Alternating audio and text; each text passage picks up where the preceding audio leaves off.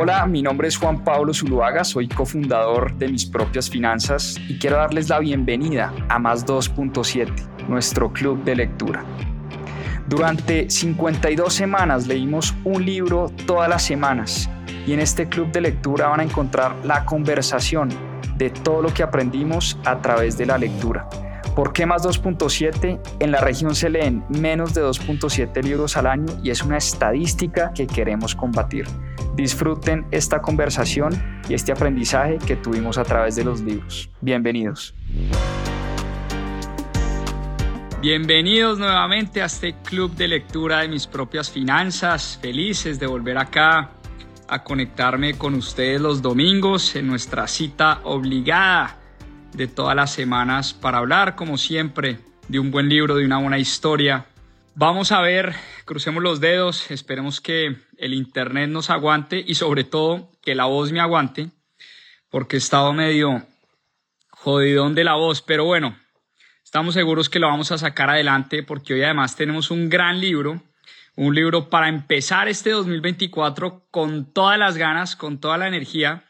Hoy vamos a hablar de hábitos poderosos de Julián Torres un amigo que la está sacando del estadio y que escribió un libro muy chévere, muy bacano, a mí me encantó y que les quiero compartir hoy porque me parece muy al lugar empezar, empezar, empezar el año con un libro que nos abre de los hábitos que nos pueden ayudar a tener un gran año, a tener el mejor 2024 posible. Voy a escribir acá el nombre del libro. Hoy vamos a hablar de hábitos poderosos de Julián Torres. Y les voy a contar un poquito la historia de Julián Torres, que él la cuenta en la introducción de su libro. Imagínense que en el año 2019, la vida de Julián, el autor del libro, parecía una película. Julián estaba emprendiendo, tenía una compañía que se llama o que se llamaba Fitpal estaba emprendiendo, estaba sacando adelante su negocio, le estaba yendo súper bien. Acaba de publicar su primer libro, porque este es su segundo libro. El primer libro se llama La estupidez colectiva. Acaba de publicar su primer libro, le estaba yendo muy bien con ese libro. Estaba dictando conferencias en Colombia, en Latinoamérica, en el mundo. Y su vida parecía una película, le estaba yendo de maravilla.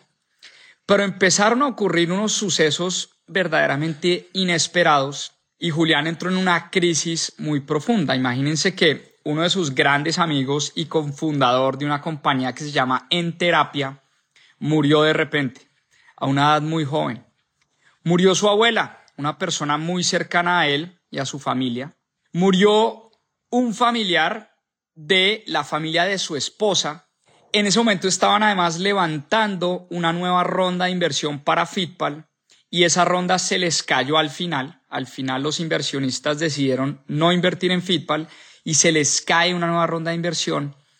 Y aparte de eso, llega el año 2020 y llega la pandemia. Es decir, Julián, que estaba viviendo una vida de ensueño, una película, tuvo estos eventos, estos sucesos muy inesperados en su vida y entró en una depresión y en un estado de ansiedad y le empezaron a dar ataques de ansiedad.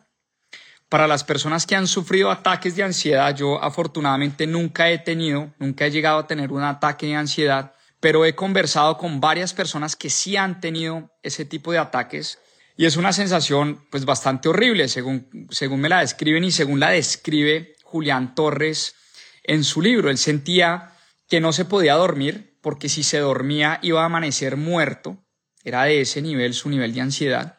Y por eso se desvelaba toda la noche porque literal no podía pegar el sueño, no podía conciliar el sueño.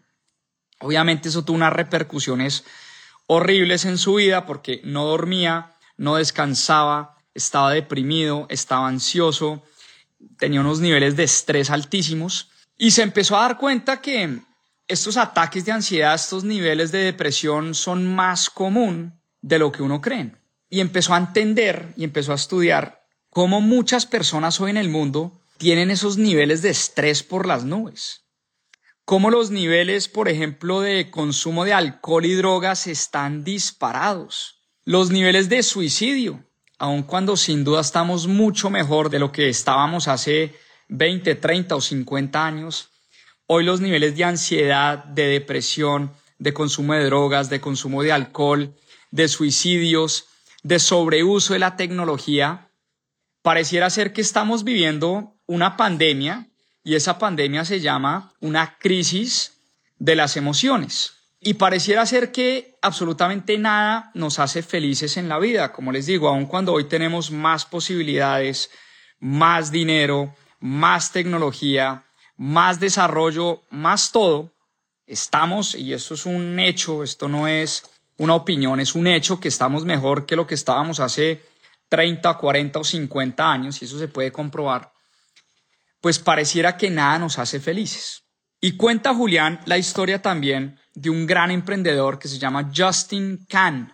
Y Justin Kahn, gran emprendedor del mundo de la tecnología, de hecho una persona muy influyente en el mundo de las startups y en, y en Silicon Valley, porque Justin Kahn trabajó muchos años en, pues después de fundar su empresa y vender su empresa y ganarse miles de millones de dólares, trabajó además en Y Combinator, pues que es la aceleradora, una de las aceleradoras más importantes o tal vez la más importante del planeta.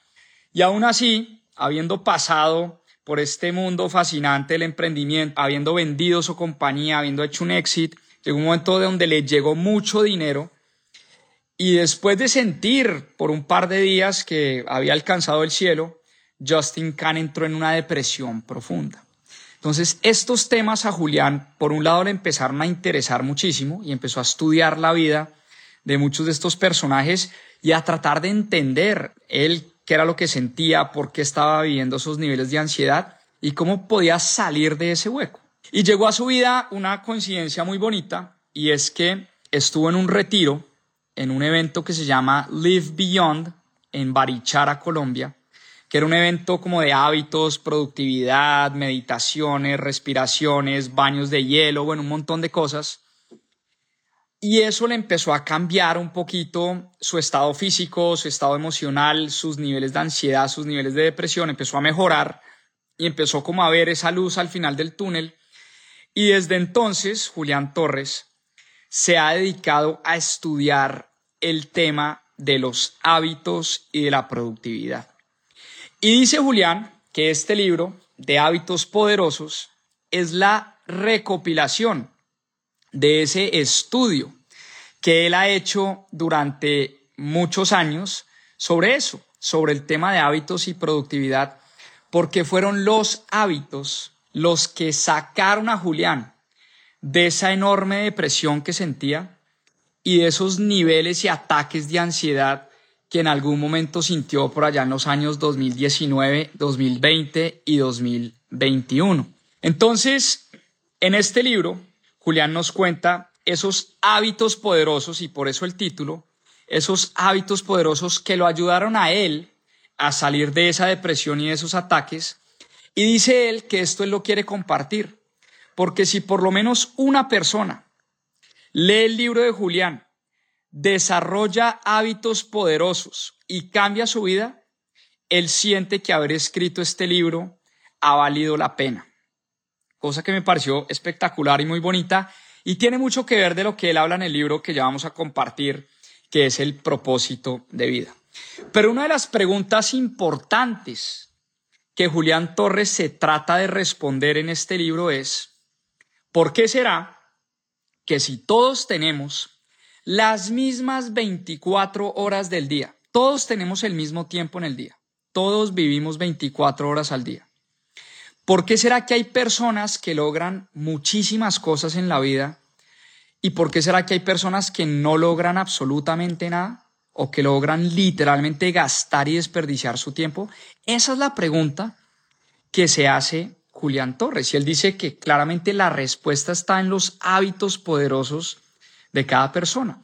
Y tal vez la historia más fascinante que cuenta Julián Torres en su libro sobre una persona que lo logró absolutamente todo en su vida y aprovechar muy bien el tiempo y desarrollar esos hábitos poderosos en la vida, es Benjamin Franklin. Y ustedes se van a ir de para atrás cuando yo les cuente lo que logró Benjamin Franklin en su vida. Lo tengo acá subrayado y anotado. página 149 del libro, les voy a leer literalmente lo que dice. Benjamin Franklin, como ustedes saben, padre fundador de los Estados Unidos, nació en 1706. Obviamente nació en una época donde cero tecnologías, cero redes sociales, cero Google, cero Instagram, cero Facebook, nada de esto. Pero fíjense lo que Benjamin Franklin logró en su vida. Y les voy a leer. Benjamin Franklin condujo experimentos que ayudaron a la sociedad a entender los rayos y a construir mejores chimeneas. 1. Inventó los primeros lentes bifocales. 2. Fundó la primera compañía de seguros contra incendios. 3. Escribió sobre moral, religión, negocios y publicó varios bestsellers. 4. Llevó a cabo labores diplomáticas históricas en Francia. Número 5. Ayudó a editar la Declaración de la Independencia de Estados Unidos. 6. Compuso música. 7. Tocó guitarra. 8 tocó el violín, nueve, y tocó el arpa a un alto nivel. Fundó varias organizaciones cívicas, incluyendo la Universidad de Pensilvania, y como si fuera poco, es recordado hoy como uno de los fundadores de los Estados Unidos de América. ¿No les parece increíble esa historia de Benjamin Franklin? ¿Cómo demonios y perdónenme la expresión, cómo demonios alguien en su corta vida, porque claramente en esa época no vivían tanto, tantos años como vivimos hoy. ¿Cómo demonios alguien en su corta vida no solo fue presidente de uno de los países más importantes del planeta, sino que hizo todo lo que les acabo de mencionar y tuvo las mismas 24 horas en el día? Y no tenía Google, y no tenía tecnología, y no tenía ChatGPT, y no tenía la medicina que hoy tenemos, y no tenía la educación que hoy podemos conseguir, y no tenía todo lo que hoy tenemos en la vida. Es una verdadera locura. Ahora, ¿cómo lo hizo? ¿Fue magia? ¿Fue talento? ¿Es que Benjamin Franklin era especial? Pues no. El secreto, dice Julián Torres, de Benjamin Franklin era en cómo manejaba su tiempo y cómo fue capaz de desarrollar esos hábitos poderosos. Y eso nos lleva a hablar de la felicidad. Quiero hacer aquí la transición al tema de la felicidad. Es uno de los temas que está de moda por estos días. De hecho, veíamos en estos días en el libro de Aprende a ser optimista de Martin Seligman de qué era la felicidad. También nos tratamos de responder esa pregunta cuando vimos ese club de lectura de Martin Seligman. Y dice Julián Torres en su libro que una de las grandes falacias que tenemos hoy es creer que persiguiendo las pasiones vamos a conseguir la felicidad. Y el problema es que las pasiones no duran mucho. Las pasiones son pasajeras. Lo que hay que buscar, dice Julián Torres, es un propósito elevado en la vida. Y lo que hay que tratar de entender es por qué hacemos lo que hacemos. Porque dice Julián, no es qué hacemos, sino en qué tipo de persona nos estamos convirtiendo cuando hacemos lo que hacemos. Y hay una frase del libro que me gustó muchísimo, que la subrayo también, dice lo siguiente, la felicidad o la clave está en no hacer lo que amamos, sino amar lo que hacemos. Parece una frase lindísima.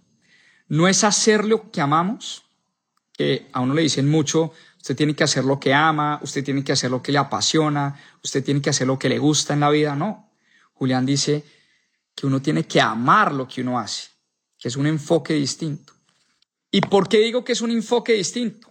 Porque aquí es donde empieza uno a darse cuenta que la felicidad está en encontrar un propósito elevado y poco a poco en ir desarrollando la disciplina que es la que nos va a mantener en la ruta de cumplir ese propósito elevado. Entonces, lo que nos lleva a la felicidad es el propósito. La disciplina es lo que nos mantiene, nos mantiene en esa ruta para cumplir ese propósito. Y el hábito es la repetición. El hábito es lo que hacemos de manera repetida. Entonces la ecuación de la felicidad es una ecuación muy sencilla pero muy potente. Está acá en la página 79 y se las voy a leer para que tomen nota. Felicidad igual a propósito más disciplina más hábitos. Repito, la felicidad es una ecuación que está compuesta de tres variables. El propósito, la disciplina y los hábitos. La disciplina, dice Julián, es el marco conceptual. La disciplina es el marco conceptual. Y los hábitos son la ejecución, que esto es muy importante. Los hábitos es lo que hacemos todos los días, como decía Aristóteles. Somos lo que hacemos de manera repetida, de manera repetida. Y por eso el poder de los hábitos está en empezar a generar pequeños cambios. Porque así como en las inversiones, los hábitos en la vida también tienen ese efecto compuesto. Y por supuesto a mí el ejemplo que más me gusta de efecto compuesto en la vida es el ejemplo de Warren Buffett y lo cita Julián en su libro. Resulta que Warren Buffett hoy tiene una fortuna de más de 120 mil millones de dólares. 120 mil millones de dólares es la fortuna de Warren Buffett. Uno dice, es que si llego a un millón de dólares me siento feliz. Un millón de dólares es un montón de dinero. Pues bien, una sola persona, Warren Buffett, tiene más de 120 mil millones de dólares de fortuna. Ahora bien, aquí les va el dato impresionante. Es que esa fortuna, el 99% de esa fortuna de Warren Buffett, la construyó después, óiganme bien, después de los 60 años. Después de los 60 años. O sea, si Warren Buffett se hubiera retirado, se hubiera jubilado y nunca más hubiera vuelto a trabajar después de los 60 años, hubiera sido, no sé, otro rico más de la Florida, con su yate, con, no sé, se hubiera retirado jugando golf, con su buena casa, su buena mansión, pero tendría, qué sé yo, 30, 40, 50 millones de dólares. Pero Warren Buffett es tan famoso y es reconocido por ser el mejor inversionista del planeta porque de los 60 a los 93 años que tiene hoy, construyó una riqueza pues que una o dos o tres personas si acaso en el mundo tienen. De resto nadie más. Y ahí está el poder de la longevidad, de las pequeñas acciones, del interés compuesto, de la magia del interés compuesto. Y por eso, claramente, y lo dice Julián en su libro, todos queremos cambiar algo en la vida. Todos queremos mejorar algún aspecto de nuestras vidas. Nuestra salud, nuestras relaciones, nuestras finanzas. Todos queremos mejorar algo. Ahora bien, a veces nos abrumamos con esas grandes metas. a veces decimos, quiero un millón de dólares, pero eso lo vemos lejísimos. O quiero un six-pack. Eso lo vemos lejísimos. O quiero 10 kilos más de masa muscular. Eso se ve imposible. Entonces, cada vez que nos ponemos metas en la vida, sobre todo a principio de año, sentimos que esas metas están por allá imposibles de alcanzar. Y dice Julián que la clave está en dividir esas grandes metas en metas más pequeñas. Y él cuenta la historia de cómo llegó a escribir este libro y cómo llegó a escribir su, su primer libro, La estupidez colectiva. Y la fórmula fue muy sencilla. Él dijo, mire, me puse a estudiar cuáles eran los 20 mejores libros de productividad y de psicología que jamás se hayan escrito. Y en una tablita en Excel se puso a escribir cuántas palabras tenía cada uno de esos libros. Y llegó a una conclusión de que más o menos, no recuerdo el número exacto, pero llegó a la conclusión de que un gran libro de psicología y de productividad tenía alrededor de 60 mil palabras. Y a él la editorial, que era Penguin Random House, le había dado seis meses para escribir su libro. Entonces Julián Torres cogió 60 mil palabras y lo dividió por seis meses, ¿sí? Seis meses alrededor de 180 días. Y eso le dio que tenía que escribir algo así como 340 palabras al día. Entonces fíjense que escribir 60 mil palabras es un montón, eso es muy abrumador. Pero escribir 350 palabras es, es muy fácil, es escribir una paginita y media todos los días. Entonces él se sentaba en su computador todos los días, todos los días, a escribir mínimo, mínimo, 350 palabras. Y había días, dice él, que se levantaba tan inspirado y fluía tanto que escribía 2.000, 3.000 palabras y eso le permitía fluir mucho más, incluso darse unos días de descanso. ¿Por qué? Pues porque todos los días tenía que escribir 300, pero había días que escribía 3000 porque se levantaba inspirado y había días que le daba una mamera terrible escribir, pero aún así se obligaba a escribir como mínimo 350 palabras. Y ese compromiso de coger una meta grande, dividirla en metas mucho más pequeñas, ayuda a evitar la procrastinación, que dice Julián, es la plaga de nuestros días. Y yo creo que a todos nos ha pasado sin excepción. Procrastinamos horrible, o sea, nos da una pereza empezar, nos da una pereza leer el libro que dijimos que íbamos a leer, nos da una pereza hacer las cosas importantes que decíamos que íbamos a hacer, nos da una pereza ir al gimnasio por primera vez cuando nunca hemos ido al gimnasio y procrastinamos, procrastinamos, procrastinamos, dejamos todo para más tarde.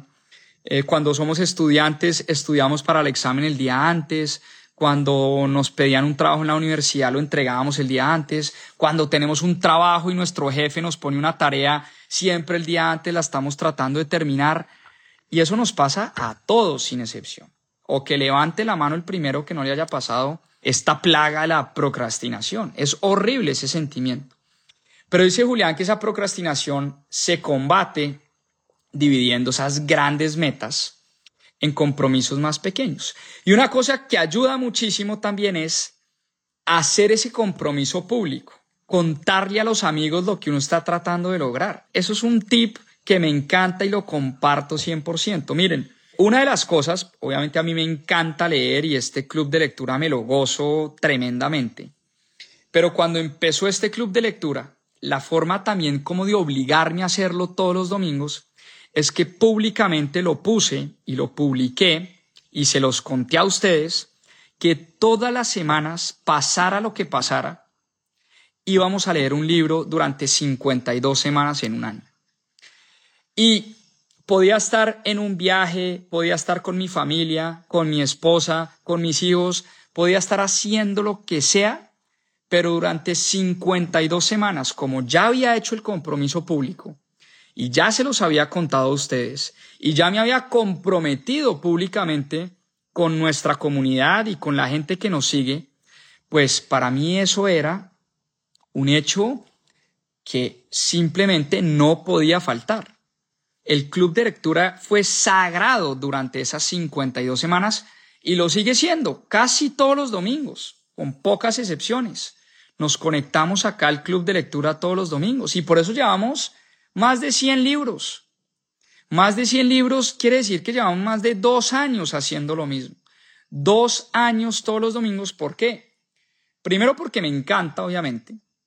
Segundo porque, al igual que Julián, trato de dividir un, una cosa que se ve titánica, que es leer un libro a la semana, en pequeños pasos. Yo este libro, por ejemplo, de Julián, que tiene, no sé, 250 páginas, 250 páginas, yo leo, no sé, 10 paginitas por la mañana, 10 paginitas por la tarde, 10 paginitas por la noche, ¿no? 30 páginas al día. Y así más o menos la voy llevando de a 10 páginas, 15, 20 páginas y al final logro leer un libro por semana. Porque divido ese gran reto que es leer todo un libro y lo divido en pequeñas tareas y además lo hago público. Y además, este es otro tip que, que nos cuenta Julián en su libro, escribir lo que queremos es muy poderoso. Escribir lo que queremos. Entonces yo todos mis libros primero los rayo, los subrayo todos, todos mis libros los rayo. Y segundo, siempre, siempre, siempre, sin falta, sin falta, tomo notas de lo que leo. Siempre tomo notas de lo que leo. Yo tengo por lo menos no sé, seis, siete, ocho agenditas de estas, de mis propias finanzas, con el logo viejo, donde tengo puros resúmenes de mis libros que leo. Ahora, soy bien dinosaurio y entonces yo primero lo hago a mano y después las paso a mi computador para tenerlas en digital y no irlas a perder. Pero escribir a mano tiene un efecto muy poderoso. Escribir con puño y letra. A mí por lo menos me ayuda mucho a retener lo que leo, a acordarme mucho más de las cosas que estoy leyendo, porque además es un reto importante no solo leer el libro, leer el libro es una cosa, leer el libro es una cosa, pero resumir el libro y contar el libro es otra cosa muy distinta.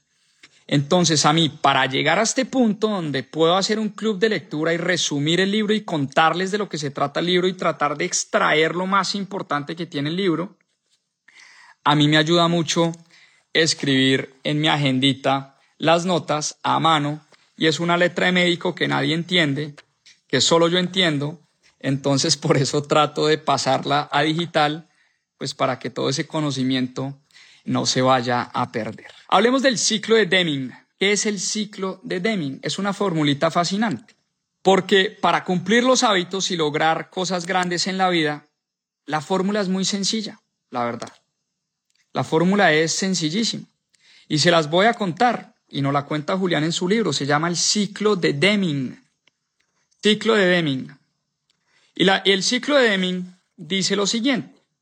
El ciclo de Deming dice, mire, usted tiene que tener la información correcta, planear, planear qué es lo que va a hacer, saber exactamente qué es lo que va a hacer, ¿sí? Hacer, evaluar lo que está haciendo y tomar cartas en el asunto. Me explico con un ejemplo. Digamos que yo me puse el propósito de perder 10 kilos en el primer trimestre del 2024, porque tengo sobrepeso y quiero perder 10 kilos. Entonces, ¿cuál es mi plan? Mi plan es voy a ir al gimnasio tres veces por semana, voy a contratar un entrenador y voy a comer solo tres comidas al día. Ese es mi plan, ¿sí? Ese es mi plan. Después yo me pongo a hacer el plan. Ese es el paso número dos, a hacer el plan. Entonces me pongo a hacer los ejercicios y las rutinas. Me pongo a comer tres veces al día. Y me pongo a contratar a mi entrenador personal que me ayude a hacer esos entrenamientos tres veces por semana. Y ese plan lo tengo que evaluar. Cada semana yo me tengo que pesar y tengo que ver si estoy en efecto bajando de peso o no. Si al final de los tres meses, por alguna razón yo me doy cuenta que estoy pesando lo mismo, ¿qué debería hacer uno? Cambiar el plan. Pero la meta no cambia. Lo que muchos de nosotros hacemos es abandonar la meta. Es decir, ¿sabe qué? Esto de perder peso es imposible. Yo prefiero mantenerme en la obesidad y no me importa. Ese es el peor error.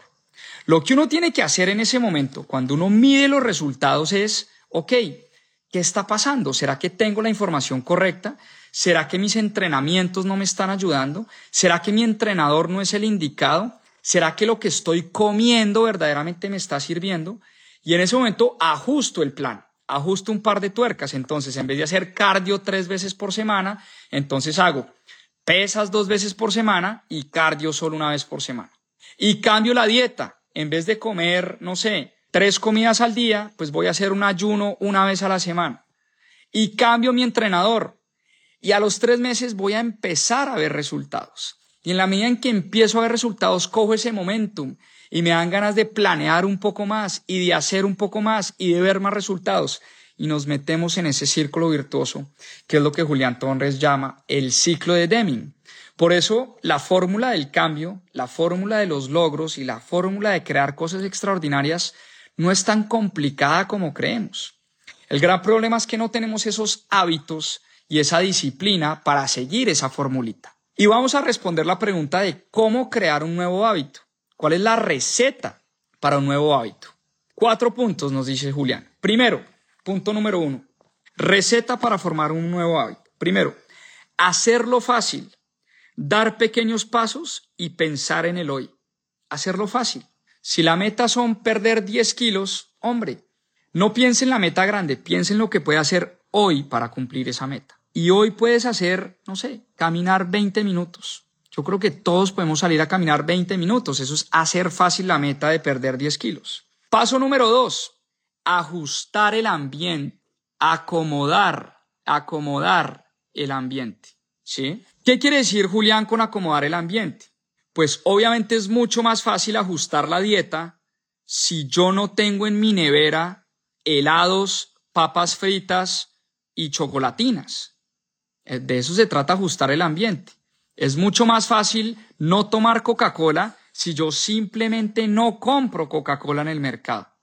Pero si mi ambiente está lleno de Coca-Cola fría, deliciosa en el congelador y en la nevera, pues eso no me ayuda a yo no tomar Coca-Cola. Lo mismo, si yo lo que quiero es hacer ejercicio todos los días, pues me ayudaría mucho a la ropa, a listar los tenis, pagar la afiliación al gimnasio y pagar un entrenador personal. Eso es a lo que Julián se refiere con ajustar y acomodar el ambiente. Ese es el paso número dos. El paso número tres, establecer recompensas. Establecer recompensas. ¿A qué se refiere Julián con establecer recompensas? Hay que celebrar los triunfos. Cada vez que tengamos un pequeño triunfo, hombre, démonos una recompensa.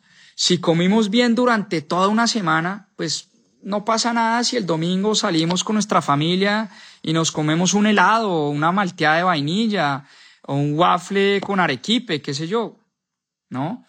Eh, no pasa absolutamente nada. Si ya fuimos al gimnasio seis veces en la semana, pues no pasa nada si el domingo me lo tomo de descanso, me hago un masaje, eh, me lo tomo de relajación. No pasa absolutamente nada. Es darnos esas recompensas y celebrar los triunfos. Y el número cuatro, este me gustó, él lo llama ensanduchar los hábitos. ¿Qué es ensanduchar los hábitos? Como un sánduche es como ponerle la carne en la mitad a dos hábitos que yo ya tengo en mi vida. Entonces, piensen en dos hábitos que ustedes sí o sí ya tienen hoy en su vida.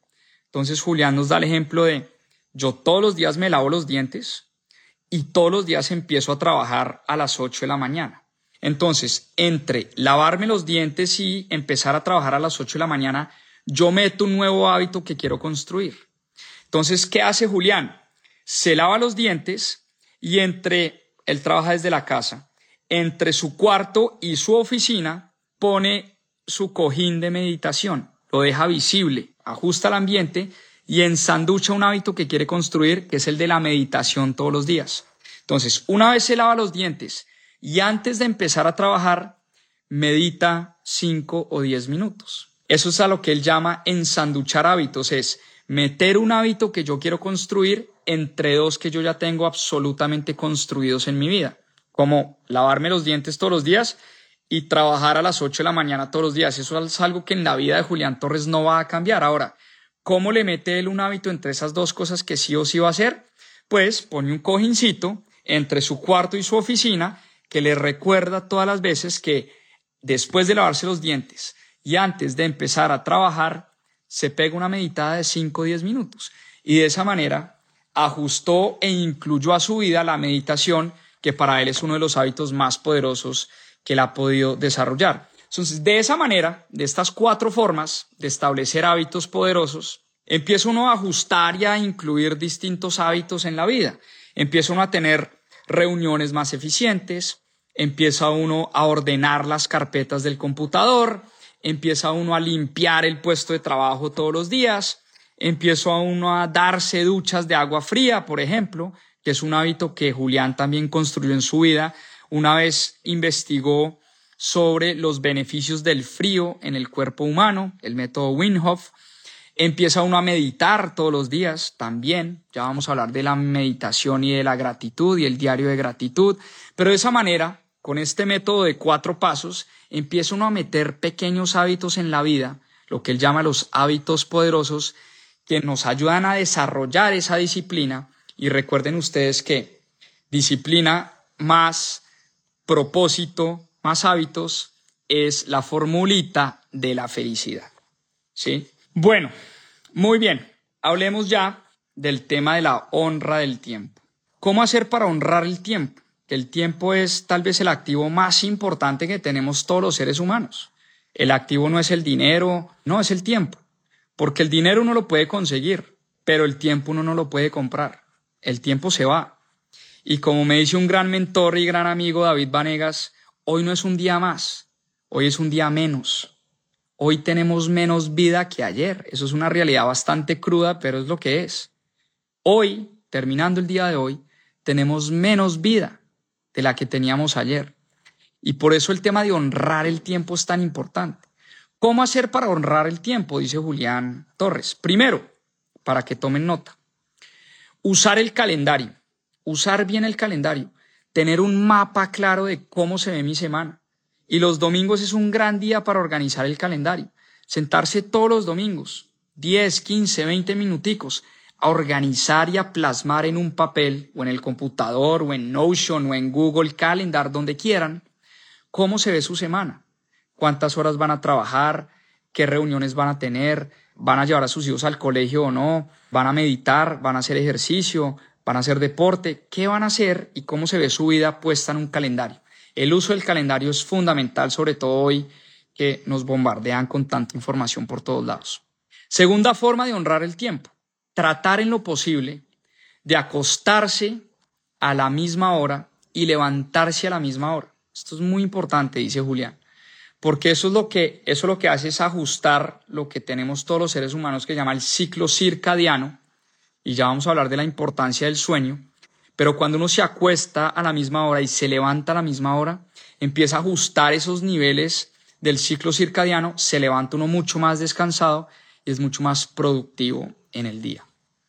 Número tres, pasar unos minutos en silencio. La importancia del silencio. Por lo menos 15 o 20 minutos al día estar en silencio, sin distracciones, sin celular, sin música, sin compañía, sin nadie. Tenemos que tener la capacidad de estar tranquilos, en silencio. ¿Y cómo nos cuesta? Piensen ustedes cuando uno está haciendo una fila en un restaurante, en un banco, eh, en una farmacia, en cualquier lado. No nos aguantamos ni nosotros mismos. Nos toca sí o sí sacar el celular para ver redes sociales, para ver TikTok, para mandar un mensaje de WhatsApp, para ver el correo. No somos capaces de quedarnos quietos en una fila y de tener un espacio de silencio y un espacio de tranquilidad. Eso es bien importante empezarlo a construir. Número cuatro, agendar tiempos de descanso, la importancia del descanso, importantísimo ordenar y agendar tiempos de descanso. En esa semana, cuando ustedes plasmen en su calendario lo que van a hacer en la semana, bloqueen espacios de descanso. Bloqueen espacios de descanso. Importantísimo. Y finalmente, uno que es muy importante, dice Julián, ordenar el espacio de trabajo al final del día. Cuando salgamos de la oficina, nos toma cinco o diez minuticos ordenar el escritorio, limpiar el escritorio, lavar la tacita donde tomamos café, guardar los libros, guardar el cargador del computador. No simplemente cerrar el computador, pararse e irse, no. Ordene la oficina.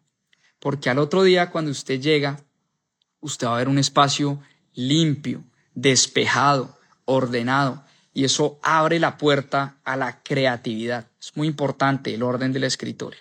Y eso nos lleva a hablar de la higiene del sueño, la higiene del sueño y cómo descansar, contrario a lo que muchas personas creen, no es perder el tiempo. Por el contrario, descansar es de las cosas más importantes que hay y de las que, de hecho les confieso, de las que a mí más me cuestan. Pasar un día sin hacer ejercicio, por ejemplo, me cuesta muchísimo. Pasar un día sin entrenar, pasar un día sin madrugar, como que yo siento que siempre tengo que estar a tope, dándole, dándole, dándole, produciendo, trabajando, haciendo ejercicio, moviéndome. No, estoy cometiendo un gran error. La importancia del descanso, la importancia de no hacer nada, la importancia literalmente de sentarse a no hacer nada. Eso es bien, bien claro. Y eso nos lleva a hablar de la importancia del sueño, de la higiene del sueño. ¿Cómo hacer para tener un mejor sueño? Porque no hay una droga más poderosa de reparación que el sueño. Es una droga gratis a la que todos tenemos acceso. ¿Cómo hacer para dormir mejor? Como ya lo mencionaba, tratar de acostarse y de levantarse a la misma hora. Segundo, tratar de no hacer ejercicio por la noche. Resulta que cuando hacemos ejercicio por la noche, activamos el cuerpo, liberamos endorfinas, se abren los poros de la piel y eso no permite que el cuerpo se apague y que el cuerpo descanse. hacer ejercicio como que una o dos horas antes de acostarnos no está recomendable, por lo menos eso es lo que dice Matthew Walker en su libro ¿Por qué dormimos? Número tres, tratar de dormir con una temperatura baja. Cuando tenemos calor, con muchas cobijas, cuando estamos en un, en un clima cálido, es difícil conciliar el sueño. Tratar de que el cuarto esté en una temperatura baja. Y una de las cosas que recomiendan es una ducha de agua caliente para que cuando salgamos sintamos el ambiente frío, contrario a la mañana. En la mañana es ducha de agua fría para, ¡pum!, despertarnos. Por la noche es ducha de agua caliente para bajar y empezar a apagar el cuerpo. Evitar la cafeína después de las 2 de la tarde es algo con lo que he luchado con mi esposa. Caro, mi esposa toma café a las 2, a las 3, a las 5 con la comida y yo digo, eso es muy malo. Está comprobado científicamente que la cafeína se demora por lo menos 10 horas en salir de nuestro cuerpo. Es difícil conciliar el sueño cuando nos tomamos un café a las seis de la tarde, cuando nos tomamos un café después de comer. Eso es ciencia, eso no me lo estoy inventando yo. Y finalmente, tratar de apagar las luces artificiales, pues obviamente cero celular por la noche, cero pantallas de computador, de celular, 10 minutos, 20 minutos, una hora antes de acostarnos, em, pues es lo que recomiendan como para tener una buena higiene del sueño. Y ya para cerrar, lo que dice Julián que es, y es el último capítulo del libro. La pastilla, él lo llama la pastilla mágica de la felicidad. El capítulo 7, el penúltimo, la pastilla mágica de la felicidad. ¿Cuál es la pastilla mágica de la felicidad? La pastilla mágica de la felicidad tiene dos componentes, la gratitud y la meditación. Dar las gracias. Dar las gracias es una pastilla gratis, primero que todo, porque agradecer es gratis. Y agradecer no es otra cosa que, agradecer, perdón, no es otra cosa que, pues, ser conscientes, ser conscientes, y él lo dice, se los voy a leer por acá, aquí dice, abro comillas.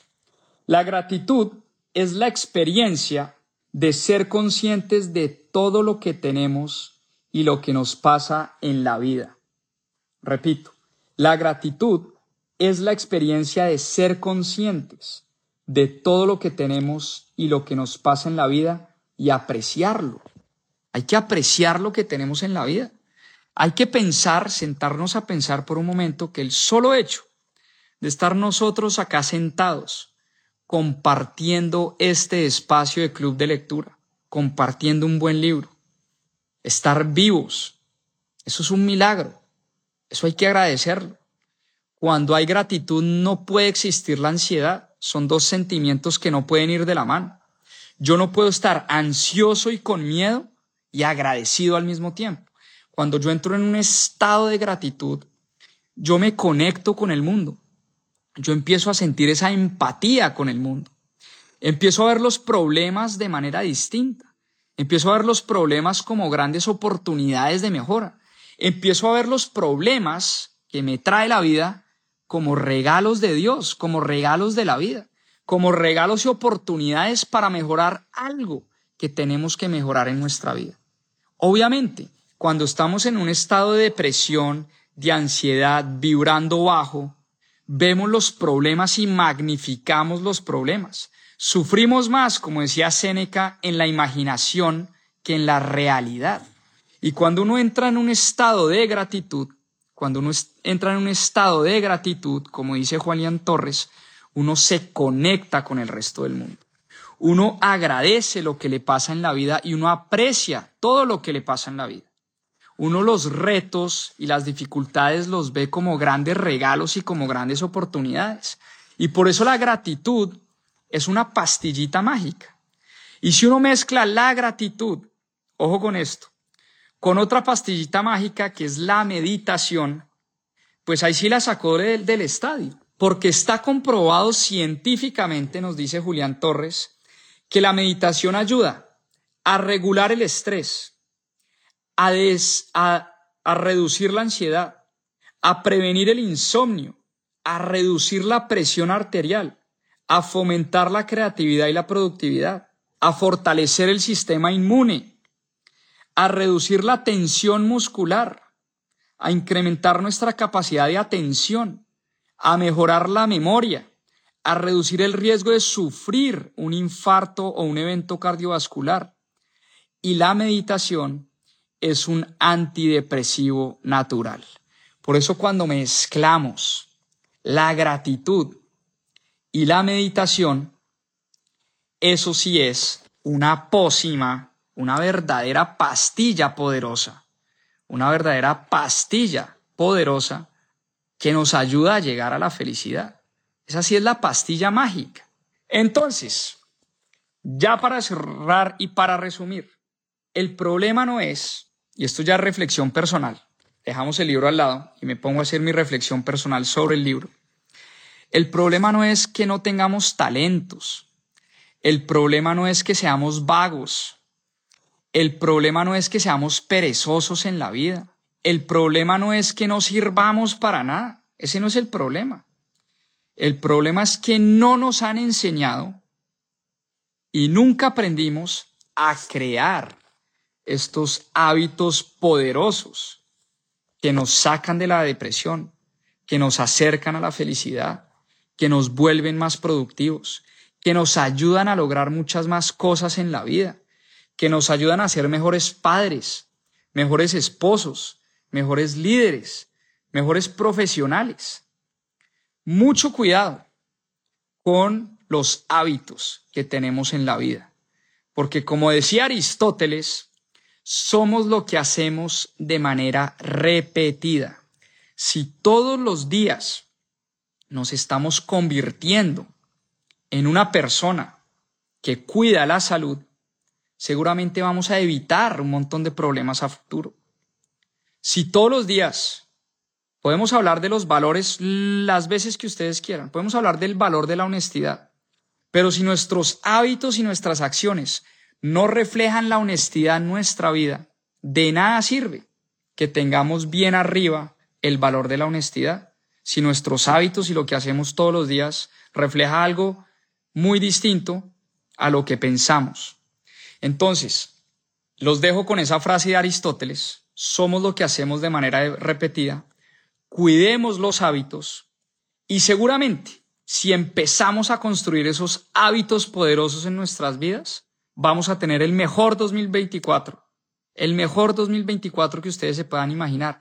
Y seguramente en diciembre del 2024, párense ustedes por un momento en diciembre del 2024, en un año, donde podemos llegar a estar si empezamos desde hoy, desde enero, a construir esas pequeñas victorias, a tener esos pequeños hábitos, a hacer un poquito más de ejercicio, a comer un poquito mejor, a pensar un poquito más positivo, a meditar un poquito más, a cuidar un poquito más el sueño, un poquito de cada cosa, imagínense ustedes lo que pueden llegar a lograr en cuestión de muy poco tiempo, de un año. Y un año está a la vuelta de la esquina. En un año, en un abrir y cerrar de ojos, ya vamos a estar celebrando el año nuevo del 2025. Y se los aseguro, porque lo he vivido en carne propia, que si empezamos desde hoy con un plan aterrizado, con esa claridad que nos lleve a construir esos hábitos, vamos a lograr cosas increíbles. Porque todos tenemos todos tenemos un potencial enorme y por eso en mis propias finanzas siempre fomentamos lo que yo llamo la mentalidad del 1%. ¿Saben qué es la mentalidad del 1%? Tiene dos componentes. Componente número uno, somos un 1% mejores todos los días, mejoramos todos los días. Y el componente número dos de la mentalidad del 1%, no somos ni el 1%, ojo con lo que les voy a decir para que se queden con esto, no somos ni el 1% de lo que podemos llegar a ser. Ni el 1% de lo que podemos llegar a ser y del potencial que tenemos. Hay que encender nuestro potencial, hay que liberar nuestro potencial y la manera de hacerlo es construyendo hábitos poderosos. Espero les haya gustado este libro. Se viene una gran semana, una semana espectacular para mis propias finanzas vamos a lanzar un reto que se llama el reto de la fórmula del año perfecto. Si no se han inscrito, los invito a todos, a todos, a inscribirse al reto. Empieza el martes, 9, 10 y 11, martes, miércoles y jueves, donde vamos de hecho a construir esos hábitos, a construir esa claridad, a construir ese plan que nos va a llevar a tener el mejor 2024 de nuestras vidas. Muchas, muchas gracias. Los espero a todos en el reto de mis propias finanzas. Les deseo el mejor año posible, un año extraordinario. Vamos a sacarla del estadio. Estoy motivadísimo. Estoy feliz de volver a estar acá con ustedes en este club de lectura. Les prometo mi compromiso todos los domingos. Todos los domingos estaremos acá leyendo un nuevo libro. Lo que más valoro es el tiempo de la gente. Espero que de verdad este tiempo que pasamos juntos haya valido la pena. Les mando un fuertísimo abrazo. Vamos con todo en el 2024 y como decimos acá siempre, a seguir aprendiendo. Chao, chao, muchas gracias, que descansen.